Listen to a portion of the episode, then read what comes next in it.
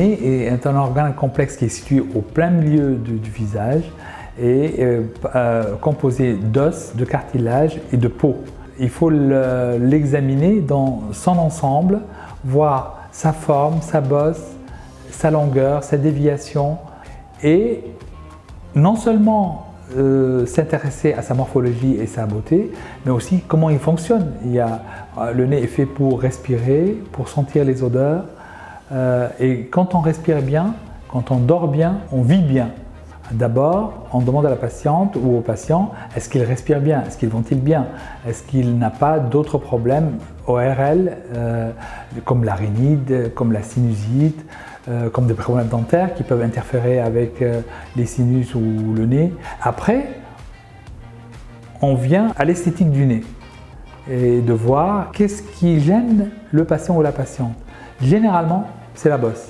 La bosse, elle est souvent euh, liée dans la tête des patients à un traumatisme dans l'enfance. On dit voilà, j'ai reçu une balançoire ou j'ai reçu un coup de poing. Mais en réalité, c'est la poussée de la croissance. On a deux consultations. La première consultation, c'est une consultation où on aborde les grandes lignes, la motivation du patient ou de la patiente, pourquoi elle vient, est-ce que c'est pour la bosse, est-ce que c'est pour le nez long, est-ce que c'est pour la pointe, euh, euh, depuis combien de temps euh, elle pense à cette, ou elle pense à cette intervention. Est-ce que c'est un caprice ou est-ce que c'est quelque chose qui, qui, complexe vraiment depuis un moment la patiente ou le patient? La deuxième consultation, on rentre plus dans les détails. On a déjà évoqué à la première consultation euh, les choses à faire avec un projet photographique et des retouches aussi. là, on peut refaire en faisant un premier projet, un deuxième projet, voire un troisième, et voir quel est le projet qui colle bien euh, non seulement à la demande de la patiente, mais celui qui est le plus harmonieux pour la face et le visage du, patient.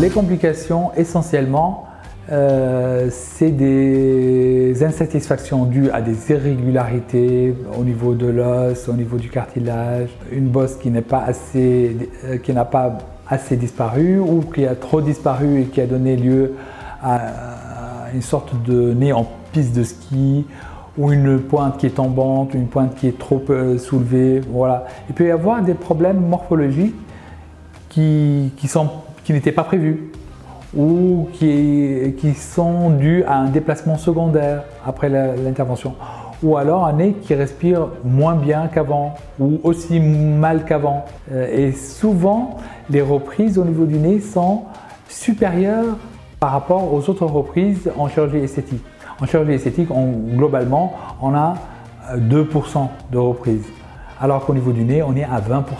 Quelquefois, on a bien fait euh, l'opération, mais euh, au bout d'une semaine ou dix jours ou même voire euh, quelques mois, il y a eu un déplacement qui s'est fait au niveau de l'os ou au niveau du cartilage qui défait un peu ou qui grève le résultat. Alors, si le défaut est minime maintenant, heureusement, il y a les rhinoplasties médicales, c'est-à-dire qu'avec une injection d'acide hyaluronique ou de graisse, on peut pallier à ce défaut, donc sans avoir besoin de refaire euh, une chirurgie. Mais si le défaut est assez important, là, il faut, refaire il faut faire une reprise chirurgicale, bien sûr.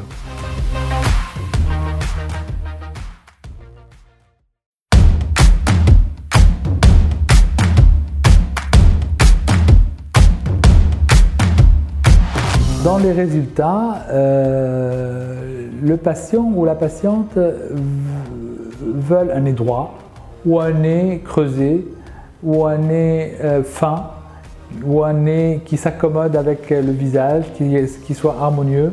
Tous ces projets euh, sont possibles maintenant avec, euh, avec la chirurgie, avec d'autres soins, avec la médecine esthétique aussi.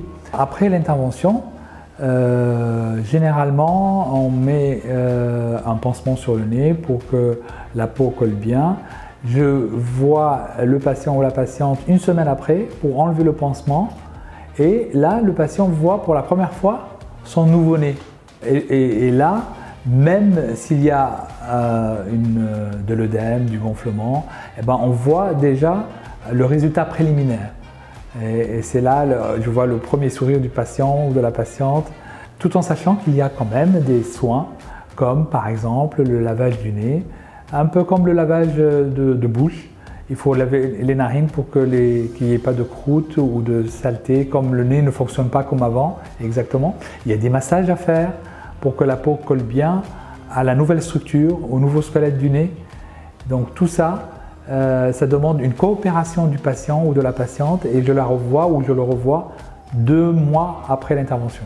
Euh, ce qu'on attend, euh, c'est que le résultat soit stable dans le temps parce que le nez évolue deux mois, six mois, un an, voire un an et demi après l'intervention. Donc c'est vraiment très lent. Il y a des défauts qui peuvent se voir plusieurs mois, voire plusieurs années après. Pourquoi? Parce que au départ, l'œdème euh, camoufle euh, la, forme et les détails.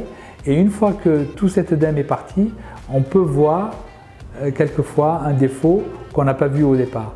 Donc le nez, c'est très délicat et très lent à juger.